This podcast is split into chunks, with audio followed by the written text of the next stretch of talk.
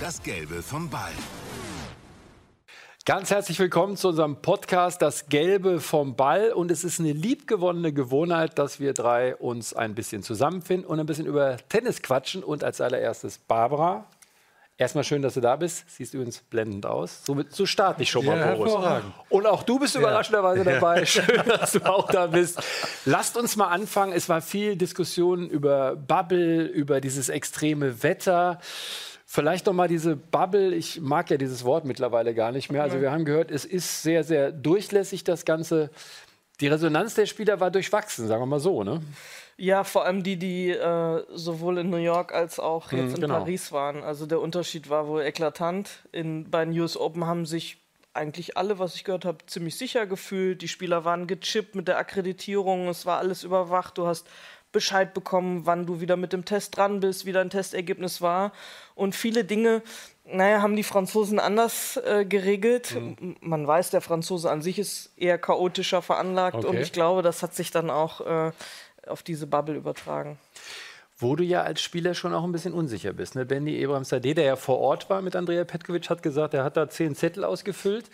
Dann hat uns Sascha Zverev gesagt, du hast aber nie das Ergebnis bekommen nach einem Test. Also sagen wir mal, als Spieler ist das ja furchtbar. Wir haben von allen gehört, dieses Warten auf das Testergebnis war ein bisschen unrund. Ja, also der Franzose hat das Französisch gelöst, Okay. würde ich mal sagen. Äh, Laissez-faire. Laissez-faire. Also ich glaube auch, dass äh, ja gerade der New Yorker äh, aufgrund ähm, der Seriosität der Epidemie also sehr vorsichtig war, sehr korrekt war.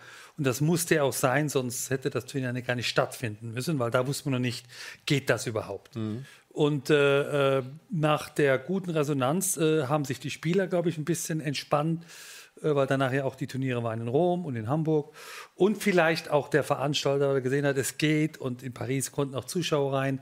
Aber äh, zurück zu deiner Frage. Also es ist schon ähm, mehr als nervig, wenn du einen Test abgibst und dann zwei Tage oder zweieinhalb Tage, wie jetzt der Vater Zverev und der Physio von äh, Sascha, zwei Tage im Zimmer dich aufhalten musst, weil das Ergebnis nicht rechtzeitig. Vor, du bist Ja. den ganzen Tag, mittags, abends, nachts auf dem Zimmer, weil die das Ergebnis dir nicht geben. Ja. Das aber nicht so kommuniziert haben. Ja. Weil normalerweise gehst du davon aus, Test, ich kriege ein Ergebnis. Ja, Ne? die haben kommuniziert, wir informieren sie, wenn sie positiv sind und nicht, wenn sie äh, negativ sind. Und das äh, hat für Verwirrung gesorgt. Auch was wir von vielen Spielern gehört haben, äh, es waren Privatpersonen in den Hotels. Äh, Djokovic hatte eine, auf seinem Flur hatte eine Hochzeitsfeier am Wochenende. Äh, äh, auch Spieler, die aus dem Turnier raus sind, durften dann abends natürlich in die Stadt, aber sind dann wieder zurück ins Hotel gekommen. Man weiß nicht, ob sie sich infiziert haben, aber waren dann wieder am Frühstückstisch. Also da hätte viel mehr schiefgehen können, als es passiert ist. Vielleicht noch mal Glück gehabt, aber so hundertprozentig organisiert war das nicht. Glück gehabt, finde ich auch. Aber wir haben uns viel Gedanken gemacht. Vorher ist natürlich spät im Herbst. Äh, jedem war klar, dass es vielleicht ein bisschen schattiger wird als im Sommer.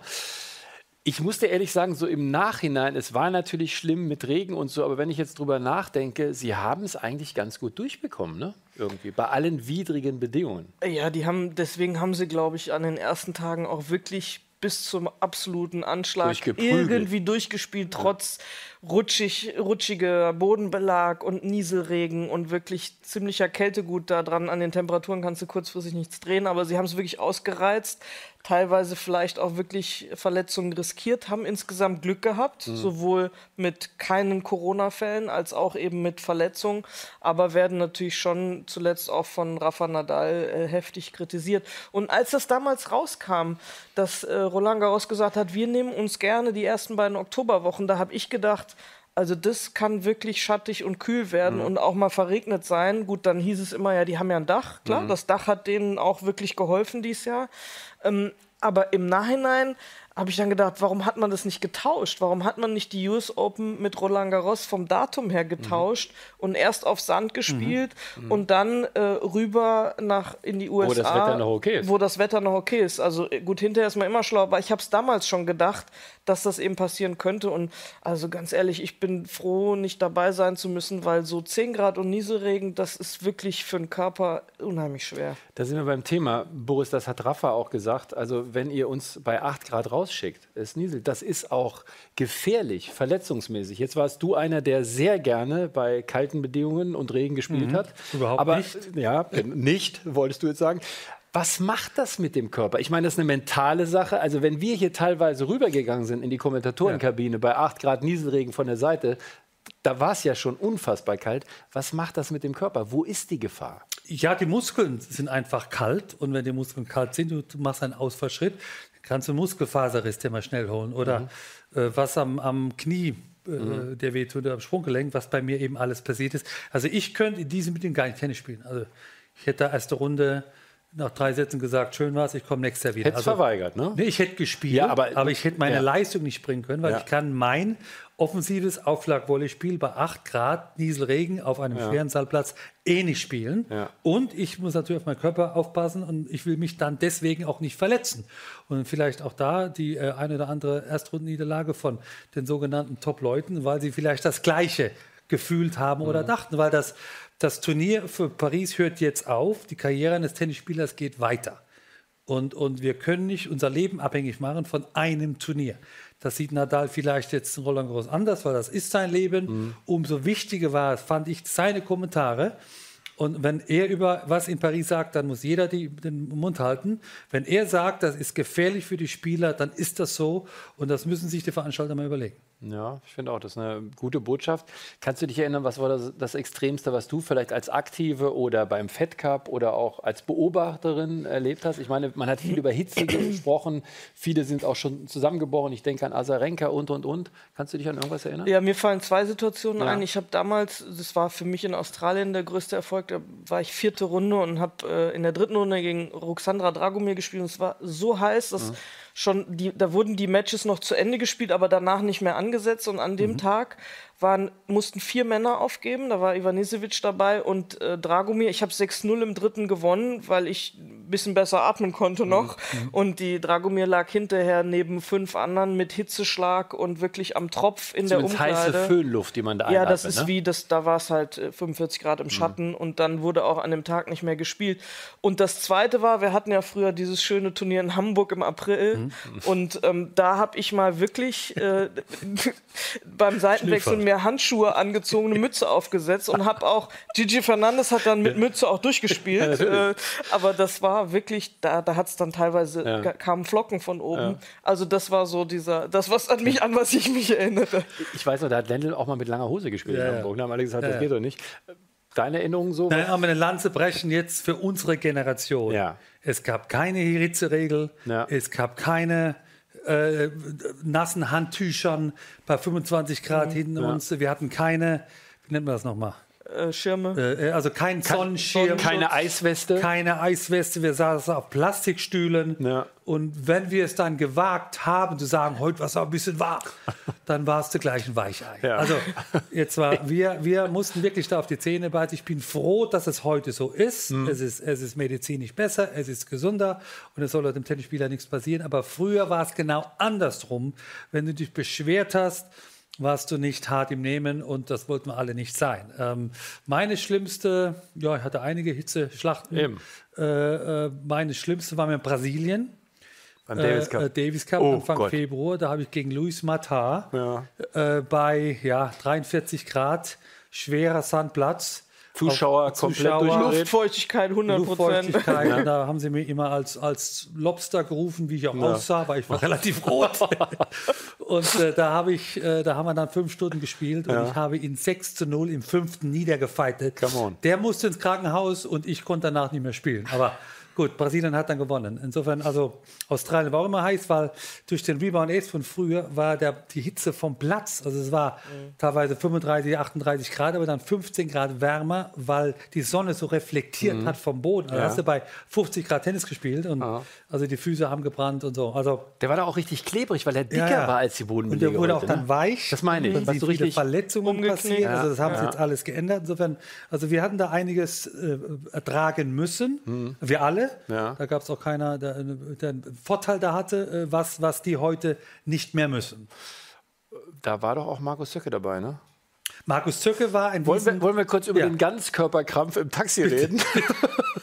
also, ich habe dann fünf Stunden gespielt genau. und, und habe dann versucht, am Samstag noch bei 1 zu 1 mit Erigien Doppel zu spielen. Genau. Ich habe das zwar gespielt, aber ich konnte mich nicht mehr berühren. Ja. Sonntag ist dann Markus Zöcke für mich eingestiegen ja. bei 1-2 äh, und hat äh, gegen Onsins, Jaime Onsins, ja, Jaime Onsins, auch wieder bei 40 Grad mhm. und, und hat dann ganz knapp in fünf Sätzen verloren. Ja. Und wir sind dann zurückgefahren im Auto, saß in der Mitte.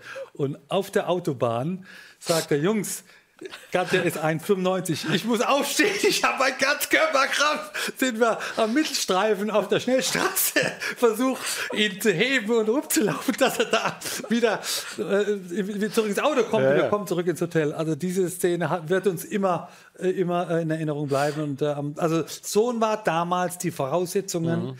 Äh, äh, unser ähm, Mannschaftsarzt war äh, Keul, Professor mhm, Keul. Genau. Und, und, der hat auch uns geraten, auch dann teilweise nicht zu spielen, weil ja. es eben nicht gesund war oder äh, gefährlich. Und äh, wir haben es aber dann trotzdem gemacht. Äh, äh Pilic war der Kapitän. Aber da ging es schon wirklich mehr als an die Grenze. Ganzkörperkrampf übrigens auch Kiki Bertens, ne? Also das war auch so eine Art Ganzkörperkrampf. Mhm. Jetzt bei aber den, mehr mental. Ja, ne? mehr mental und die so ist verkrampft innerlich, ne, dass er sogar im Rollstuhl abtransportiert werden musste. Matsuoka auch mal. Ja, ja, ja US genau. Open. Genau. genau. Baba, wer würdest du sagen, ist besonders tough? Solche Situationen bei den Ladies, solche Situationen auszuhalten, da durchzuspielen. Ich, also eine Navratilova war ja schon immer eine auch, die, sagen wir mal, die viel angenommen hat, die sehr früh übrigens auch professionell unterwegs war. Fällt ja. dir heute jemand ein, wo du sagst, oder auch vielleicht aus deiner Zeit, wo du sagst, also das war egal, da konntest du dann halt schneien, das war wurscht. Ja, also die ganzen großen Champions sind mhm. das ja. Sonst schon, ne? Deswegen sind sie ja diese großen Champions, ja. die wirklich auch, wo ich dann gesagt habe, boah, ich bin ein Weichei, die geht da nochmal mehr über eine Grenze. Klar, eine Navratilova, auch eine Steffi ja, ja, Stefanie mhm. Graf, mhm. ich meine, die, da hast du nie was angemerkt, mhm. wie es der immer, geht. Immer gleich so. Immer, vom, immer ja. gleich und die hat das einfach ausgeblendet. Boris ist äh, ständig, also auch aufgrund der körperlichen Voraussetzungen, mhm. wie oft bist du drüber gegangen, hast deswegen auch heute körperliche Probleme. Sprunggelenk, Haare habe ich noch, aber der Rest ist alles. Frisches Ersatzteillager. nee, also ja. die großen Spieler, die können das halt ja. dann vielleicht noch einen Tick. Ich denke auch an Rafa Nadal zum Beispiel, der hat mal gegen Verdasco dieses unglaubliche mhm. Match gespielt bei den Australian Open mhm. und war, das hat Toni Nadal mir erzählt, der war so durch, der konnte nicht mehr und jeder hatte den abgeschrieben fürs Finale, weil der war auch noch einen Tag, der hatte einen Tag weniger Pause, da mhm. ist ja immer dieses, und hat dann aber das Finale auch noch gewonnen in fünf und hat das irgendwie ausschalten können. Und ich glaube, diese Champions, die können noch besser aus der Komfortzone raus und noch, noch besser diesen Schalter umlegen. Das ist mir jetzt egal, ich habe das vor Augen. Fünf Stunden und sechs Stunden hat er damals gespielt. Also ja, das, das, war, war eine Wahnsinn. unfassbare Last. Und übrigens zwei hochklassige Matches. Mhm. Ich glaube, das mhm. beste Match von Verdasco, das er ever mhm. gespielt hat. Ja. Das war, ja, ist dann ein Vorbild und damit sind wir vielleicht auch beim nächsten Thema, Boris, Vorbilder. Es ist wichtig für die Kids, die zu Hause spielen. Wegen dir, ähm, ich erzähle das immer wieder gerne, du weißt, der einzige Mensch neben Steffi, wegen dem die Tagesschau mehrfach verlegt wurde. Nein, das ist ja. jetzt, hört sich doof an, ihr wisst, was ich meine. Das ist ja, in Deutschland No-Go. Ja? Das heißt, du suchst dir Vorbilder, es ist erwiesen, wegen euch haben viele Kids angefangen, Tennis zu spielen. Wer fällt dir so ein, wo du sagst, ja, das könnte auch einer sein, wo man, das muss gar nicht aus Deutschland sein, sondern das ist einer, der nimmt einen mit irgendwie durch seine Art. Das ist vielleicht einer, wo auch viele Kids sagen, okay, so möchte ich auch sein. Und ich möchte jetzt gar nicht über die großen drei reden. Ich möchte mhm. eigentlich reden, wer entwickelt sich vielleicht als Vorbild? Nein, ich glaube, das ist ein ganz wichtiges Thema, weil ähm, die Preisgelder, die wir heute haben, die Werbeverträge sind entstanden, weil es in den 70er Jahren Vorbilder gab. Mhm. Und diese Vorbilder haben dann auch in den 80er Jahren stattgefunden und in den 90er Jahren. Und, und manche Spielerin oder Spieler, die jetzt hier nicht gespielt hat, vergisst, wer ihnen die Plattform gegeben mhm. hat. Und das finde ich schade, dass ich einige Spielerinnen da wirklich sehr egoistisch denken, nur an sich und heute und jetzt und nicht vergessen, dass sie ja auch Vorbilder sind. Redest über Barty? Und, und, und, von Männern, also äh, ich glaube, äh, über allen ragt Roger Federer. Mhm. Also was, was der wo der Tennis hingebracht hat in den mhm. letzten 15 Jahren, ist außergewöhnlich. Leute, die mit dem Sport nichts zu tun haben, sind heute Roger Federer-Fans, sprich Tennisfans. Mhm. Dann gab es da einen gewissen Nadal, der hat das übernommen. Dann ist ein Djokovic gekommen, mit Abstand. Mhm. Aber, aber Roger, glaube ich, hat, hat unseren Sport nochmal ganz woanders hingeführt, wo er wirklich vor 15 Jahren nicht war. Wer kann das weiterführen, weiß ich nicht. Sascha Zverev hat das Zeug dazu. Äh, hat, Hat jetzt- sich was getan, da finde ich, hat sich Boris was jetzt, ne? getan, aber die Grundlage wird immer sein, du musst auch mal was Großes gewinnen. Und was Großes heißt ein Grand Slam, am besten Wimbledon, äh, äh, am besten zwei. Und dann auch noch, sag mal, mit deiner Persönlichkeit, deiner Meinungen, äh, Emotionen auslösen, Mhm. wo Menschen ähm, wissen wollen, wo kommt der her, was für eine Meinung hat er, weil das auch dann mal wieder die Tagesschau verschoben wird.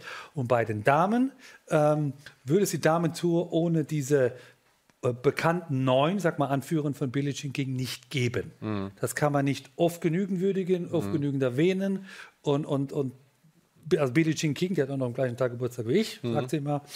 Ähm, und dann natürlich Martina, Chris und äh, aus unserer Sicht Also Chris Evert, Chris Evert und natürlich äh, Steffi Graf. Also Mhm. hat, hat den Tennissport in Deutschland in eine andere Dimension geführt.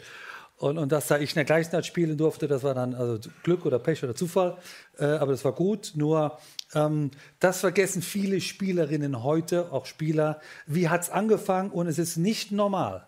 Also was, was, was Menschen heute für Tickets ausgeben, was die Fernsehrechte kosten, das ist nicht normal. Manchmal sieht man die Leistung nicht mehr auf dem Platz, will ich auch mal betonen, Ja. äh, äh, äh, weil, weil Spielerinnen das für selbstverständlich halten, oder auch Spieler, also jetzt nicht nur Mädels, auch Jungs, für selbstverständlich halten. Und da ist die, die junge Generation gefragt, wirklich diese, diese, dieser große, diese große Schatten zu übernehmen, zu realisieren, was denn alles auf dem Spiel steht. Das haben übrigens auch einige gesagt. Durch diese Bubble, also diese Corona-Zeit, haben wir erst mal gemerkt, wie gut es uns geht. Ja. Du hast keinen Ja. Trainingsplatz plötzlich mehr. Ne? Normalerweise sagst du deinem Trainer, komm, buch mal hier zwei Stunden und so, ne? und ich komme dann mal und hole mich ab. Und da war plötzlich das Problem, es gab keinen Trainingsplatz. Du musstest dich irgendwie anders behelfen. Also einige, habe ich schon gehört, sind da so ein bisschen geerdet worden. Ja, zum Thema Vorbilder, so von den Youngsters. Wir haben Barty äh, besprochen. Boris sagt, es ist sehr schade, dass sie nicht kommt. Es gab Australier, die haben auch gespielt. Ne? Wobei in Australien, müssen wir sagen, ist eine besondere Situation. Da wird schon sehr, sehr viel Panik auch verbreitet. Das müssen wir schon auch sagen, aber das ist ein politisches Thema. Osaka haben wir schon mal gesagt, aufgrund der Statements. Fällt dir noch so einer ein, vielleicht von diesen, die jetzt auch so hoch kommen, irgendwie, die man noch gar nicht so auf der Liste hat? Hast du da jemanden? Also ich hatte jetzt schon ein paar Minuten Zeit und mir fällt keine ein. Ja, okay. Und warum fällt mir keine Ist ein? vielleicht auch ein Problem im Damentennis. Genau. Ja, das ist das eine. Das andere, mir fällt keine ein, weil diese Generation, die denken nur noch an sich. Also die sind wirklich, die werden sehr jung von einem Management äh, ja, schon kreiert oder gestaltet und die sagen das, was sie sagen sollen. Die sind mir zu wenig authentisch. Ähm, die sind mir zu nicht mehr demütig genug. Also für den geht mit 16 Verträge und dann äh, steht denen die Welt offen und irgendwie sind die mir zu verwöhnt. Es ist sehr viel Geld im Spiel und also dieses Gesamtpaket, auch wenn ich die manchmal so, wenn ich bei den Grand Slams sitze und die beobachte, klar, das ist immer andere Generation und da muss man auch oder ich muss da auch toleranter sein. Aber dann denke ich mir, Gott sei Dank habe ich zu einer anderen Zeit gespielt, weil ich hätte mich da nicht wohlgefühlt. Jetzt wächst man ja überall rein. Aber ich finde dieses Thema Egoismus und jeder schaut nur auf sich und jeder äh, geht mit Ellbogen da durch und bucht seinen eigenen Trainingsplatz und da wird auch nicht miteinander groß geredet, sondern nein, ich habe gebucht, weg mit dir. Also diese, dieses Rücksichtslose, was dann oft professionell genannt wird. Also es wird so unter diesem Deckmantel, ich bin halt Profi, ich mache mein Ding. Ja, aber es ist immer noch, mein Gott, wir, wir kreieren unsere, unsere eigene Welt, in der wir miteinander leben. Und ich hatte gerade diese Woche viele Diskussionen, weil Fall Laura Siegemund, da wird oft gesagt, ähm, die ist unsportlich. Mhm. Und dann, äh, die nimmt sich manchmal eine Auszeit, das weiß auch jeder, die reizt die Zeiten aus. Jetzt kann man Unsportlich. unsportlich, ja. Dann, Okay. dann sage ich ganz klar, nein, die bewegt sich im Rahmen der Regeln, das ist nicht unsportlich. Dann gab es dieses Mladenovic-Ding. Hm. Dann wird gesagt, ja, warum gibt die nicht zu, dass der nicht zweimal war? Bei Dann sa- Satzball. Bei Satzball gegen 1-5, erste Runde. Mladenovic selber sagt, das ist nicht die Schuld von Siegemund, das war die Stuhlschiedsrichterin. Das wollen wir nochmal klarstellen, äh, weil das wurde falsch wiedergegeben. In der Pressekonferenz von Laura Siegemund. Äh, Mladenovic hat gesagt, ich hätte es toll gefunden, wenn sie es gemacht hätte, wäre sie für mich die fairste aller Zeiten. Aber ich habe es nicht erwartet. Also das war nicht so, dass sie sie angeklagt hat. Ne? So, und das ist, jetzt gehe ich, eine Petra Kvitova hätte es wahrscheinlich gemacht und hätte, so schätze ich die Ja. Petra ein, so wie ich sie kenne, vielleicht auch eine Generation davor, die gesagt hätte, nee, ich bin so groß geworden, aber der war zweimal. Laura sagt, ich habe es nicht gespürt, ich bin da voll hingelaufen, glaube ich ihr auch. Aber das passt in das heutige Bild, dass ihr dann unterstellt wird, so, das war eigentlich Beschiss. Also die hat das nicht zugegeben, das hätte sie zugeben sollen. Jetzt ist unsere Sportwelt aber heute so, äh, das macht man nicht mehr. Also zu meiner Zeit, ich weiß, ich habe mal in äh, Stuttgart-Filderstadt gegen Anke Huber Viertelfinale gespielt, habe 4-3 geführt, Spielball zum 5-3, die spielten Rückhand Longland auf die Linie, der wird ausgegeben, habe ich den korrigiert, war Einstand, habe dann das Match verloren, mhm. 4-6, mein Trainer mir eine Standpauke gehalten, wie blöd ich denn bin. Ja? Mhm. Im Nachhinein vielleicht ja. richtig, konnte ich mit meinem Gewissen nicht vereinbaren. Ich glaube, das würde heute nicht mehr passieren. Jetzt gibt es halt zwei Sichten. Die, die einen sagen ja, wie blöd bist du, Rittner? Gibst einen Ball gut, verlierst das Match und die anderen sagen, ach ja, das ist ja schön, dass du so eine Moralvorstellung mhm. noch hast. Naja, ich meine, jeder muss für sich selber entscheiden, wie er durchs Leben geht. Fällt mir ein, erinnert euch noch an den Namen Radulescu. Alex Radulescu, Viertelfinale Wimbledon, ja? Wimbledon in diesem Viertelfinale gegen Malevia Washington. Ja. Genau das Gleiche. Hat mhm. er einen Ball korrigiert, verliert das Match, der wurde danach zerstört, ja. komplett. Hat aber gesagt, ich kann damit leben. Wenn wir beim Thema Fairness sind, Boris. Ich will noch ein, ein ja, Wort okay. kurz sagen ähm, zur Damentour. Also ich, ich sehe den CEO der WTA nicht. Also ich ja. müsste es mhm. wissen. Ich, wenn jetzt vorbeilaufen würde, ich wüsste nicht, wer es ist. Ja. Äh, soweit ich weiß, gibt es nur noch Ostrava als größeres Turnier im Herbst. Das WTA-Finale wurde abgesagt, noch nicht mal verschoben. Muss man vorstellen. Linz ist noch die können verschoben. Also die, ja. Wenn du jetzt äh, Tennisspielerin bist, kannst du nach den äh, French Open eigentlich deine Arbeit nicht mehr ausüben. Ja. Mehr Was auch viele machen. Ja. ja. Was schlecht organisiert ist. Mhm. Mädels, ihr müsst aufwachen, mhm. was da mit eurer Tour los ist. Bei Absolut. den Herren kannst du jede Woche zwei, dreimal spielen. Ja. Mhm. ATP-Finale in London findet statt. Und die Damentour läuft einfach so raus und keiner meldet keiner sich was. Sagt was. Keiner sagt Jeder was guckt auf sich und genau. sagt, ja, ich bin damit okay. Und die Topspielerinnen müssen nicht mehr spielen, die sind finanziell. Aber was ist mit den anderen 90 Prozent? Die brauchen ihr Preisgeld von jeder Woche und die können ihren Beruf nicht ausüben, weil sich keiner dafür einsetzt. Nee, hast du absolut recht. Also ich durfte auch mal bei der einen oder anderen äh, Konferenzschaltung dabei sein, wo es dann um irgendwelche Nichtigkeiten stundenlang geht, wie, äh, wie sieht äh, irgendwie ein Logo aus oder ja. sonst was. Mhm. Ich glaube, da gibt es ganz andere Probleme. Und es gab Chancen äh, ja auch, sagen wir mal auch in Deutschland, ein Turnierchen, also da hast du völlig ja. recht. Beim Thema von Barbara mit dieser Unfairness und dieser Schwierigkeit wollte ich noch sagen, Carino Busta hat sich äh, sehr, äh, ich finde, für seine Verhältnisse sehr deutlich geäußert nach dem Match gegen Djokovic. Djokovic hatte Probleme mit den Augen. Er hatte Probleme mit der Schulter und dem Arm, das aber verbrieft. Das mhm. war wirklich vorher, wurde er schon behandelt. Aber Carreño Busta hat gesagt, bei ihm ist das komischerweise nur, wenn es eng wird, wenn er zurücklegt. Finde ich jetzt erstmal ein Statement. Mhm. Also das ist ja, die Botschaft ist ja klar. Ja. Was hast du dazu? Ich finde es erstmal gut, dass er seine Meinung sagt. Ja. Ich bin ich Fan, dass es seine Meinung ist. Mündige Spieler, ich bin für mündige Spieler mhm. oder Spielerinnen. Aber das hat jetzt, weiß Gott, nicht mit Carona Buster zu tun, sondern das war die Verarbeitung von Novak Djokovic von, seinem, von einer Disqualifikation für die US Open. Mhm. Ich habe Novak schon oft gesehen und der lag auch schon früher zurück und da passiert nicht immer mhm. was. Mhm. Das hat mit Karim Buster insofern zu tun, weil er war nun mitverantwortlich, dass der da vom Platz geflogen ist, also ja. indirekt, will ihm da nichts vorwerfen, aber, mhm. aber Novak hatte mit sich zu kämpfen und mit der Welt und weniger mit seinem Gegner. Mhm.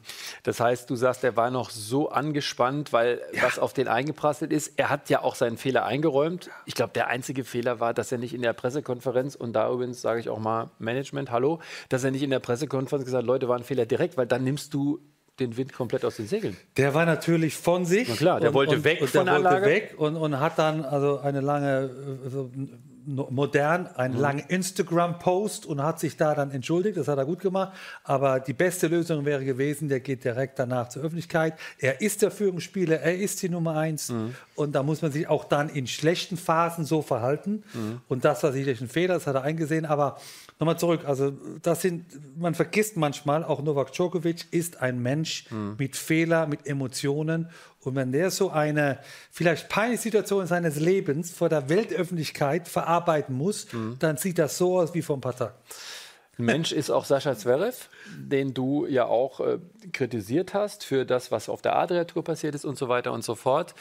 Wie siehst du seine Entwicklung? Weil wir haben jetzt öfter gesagt, auch im Studio, uns kommt der Reifer vor, auch in dem, was er sagt. Ich finde zum Beispiel, er hat das gut gehandelt mit äh, der Sache Corona. Mhm. Er hat mhm. das alles erklärt und dass auch das Turnier das wusste. Wie hast du ihn jetzt beobachtet? Sagen wir mal so, ja, seit Adria Tour Berlin, wo es ja nun durchaus ein bisschen Knatsch gab auch. Was ist so dein Eindruck? Ne, ich finde auch, dass er, das war jetzt wieder eine kritische Situation mhm. und es war auch noch mit, einem, mit dem gleichen Thema behaftet, mit ja. diesem Corona-Thema. Und ich fand es sehr gut von ihm, dass er sich gestellt hat und wie er sich gestellt hat. Und ähm, auch in gewisser Weise ja ein Stück erwachsener, obwohl es so nah beieinander lag, eben sich wirklich selber hinzusetzen und zu sagen, so und so war das, auch ein bisschen Demut, also demütig mhm. sich gezeigt hat und nicht gesagt hat, was wollt ihr eigentlich alle von mir, so wie er auch seine Art ist, ein bisschen. Also grundsätzlich finde ich Sascha Zverev ähm, als Typ auch sehr interessant der gibt halt auch mal was von sich preis. Mhm. Der sagt auch mal, ich fand mich schlecht, ich, das habe ich gut gemacht, das, also ich fühle mich so und so. Und das gibt natürlich auch immer Angriffsfläche. Ja. Es ist wesentlich einfacher, immer nur das zu sagen, was das Konform. Management dir vorgibt, mhm. ja, wo du in einer gewissen Schablone bist, ähm, wo aber jeder sagt, naja, okay, das Interview brauche ich mir nicht anzugucken, weil ich weiß, welch, wie die Antworten sind. Und das finde ich an dem Typ Sascha Zverev per se total spannend und ich finde, da unterscheidet er sich auch aber manchmal mh, mm, ist es ein bisschen too much. Ja. Also auch so eben dieses, warum ist es damals passiert, weil Bilder von einer Privatparty äh, an die mhm. Öffentlichkeit kamen. Mhm. Ich finde, das muss nicht sein. Mhm. Es ist unheimlich schön, wenn er auch mal ein paar äh, private Dinge preisgeht, aber dann dieses, wenn er eine neue Freundin hat auf dem Boot und das muss nicht jeder sehen, ja. finde ich jetzt persönlich. Und dann kriegt er dafür natürlich auch die Quittung. Mhm. Also das ist ja immer so eine Gratwanderung. Ähm, Mischa hat hier was ganz Interessantes erzählt. Er hat gesagt, Sascha gehört zu, äh, für ihn, und er ist ja sehr kritisch seinem Bruder gegenüber, was, glaube ich, Sascha sehr gut mhm. tut. Aber er hat Boris und mir verraten, er findet ihn so, er hat ihn ansatzweise so viel mit Boris verglichen, hat gesagt, der hat so was Mysteriöses. Ich war, ne, wir wussten beide, mhm. was er meint. Weißt du, er hat so was, wo du nicht weißt, was passiert jetzt? Wie reagiert er jetzt? Was macht er jetzt? Wie ist der Kerl jetzt am Wachsen, Boris? So ich glaube, das ist eine Qualität. Äh, ja. Das auch als Tennisspieler darfst du dem Gegner nicht immer zeigen, wie es hm. dir geht. So ein bisschen blöffen. blöffen. Du musst auch mal spielen, wenn es dir nicht so gut geht. Und du kommst, du musst auch mal zurückkommen, wenn du hinten liegst. Und all das sehen wir jetzt bei Sascha Zverev. Ich glaube, die Kritik im, im Frühjahr, Sommer tat ihm gut. Mhm. Da hat er realisiert, er kann nicht alles machen, er kann keine Grenzen brechen. So. Und, und ich glaube, er ist da gewachsen. Er hat realisiert, äh, dass er wirklich im Weltfokus steht. Diese Position hat er sich erspielt, erarbeitet. Und dann musste auch ja, bestimmt auftreten. Mhm. Und, und wenn du dann deine, deine ja, mysteriöse Art und Weise jetzt nicht verlierst, ist das gut, weil er muss authentisch bleiben, wie du sagst. Er ist so, wie er ist. Er ist ein gutes Recht, es ist sein Leben. Ne? Also es muss uns nicht erklären, wie er zu leben hat. Ähm, aber wenn eben seine, seine Art und Weise auf dem Platz stimmt, ja. Mhm. Und wenn er auch uns und der Öffentlichkeit Rede und Antwort steht, wenn er mal verloren hat. Mhm. Weil viele Spieler sind wunderbar und schön und lachen und kommen ins Studio, wenn sie gewonnen haben. Und wenn sie verloren haben, siehst du sie eine Woche nicht. Kann man auch nicht machen als Führungspersönlichkeit. Und dass er hier kam und, und eben die Diskussion aufgeräumt hat, spricht für ihn. Und ich glaube, auch daran ist er gewachsen. Ja, ich sehe das, glaube ich, auch so. Also es wird spannend, was mit ihm passiert auf jeden Fall. Ich würde mit euch gerne noch ein bisschen über die Entwicklung im Tennissport reden.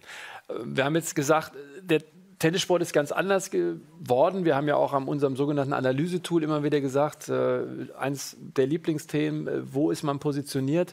Barbara, wenn du so ja, vielleicht das vergleichst, weißt du, deine Fed Cup Zeit oder die großen Stars von 1. Ähm, wie hat sich das Tennis abseits der Athletik, ich glaube, es sind jetzt, jetzt ist die Nummer 150 der Welt, ist eben auch athletisch gut. Ich glaube, das ist ein mhm. Riesenunterschied. Ich glaub, mhm. also, auch bei den Damen ja, jetzt. Ja, ja ne? also das ja. ist ein großer Unterschied.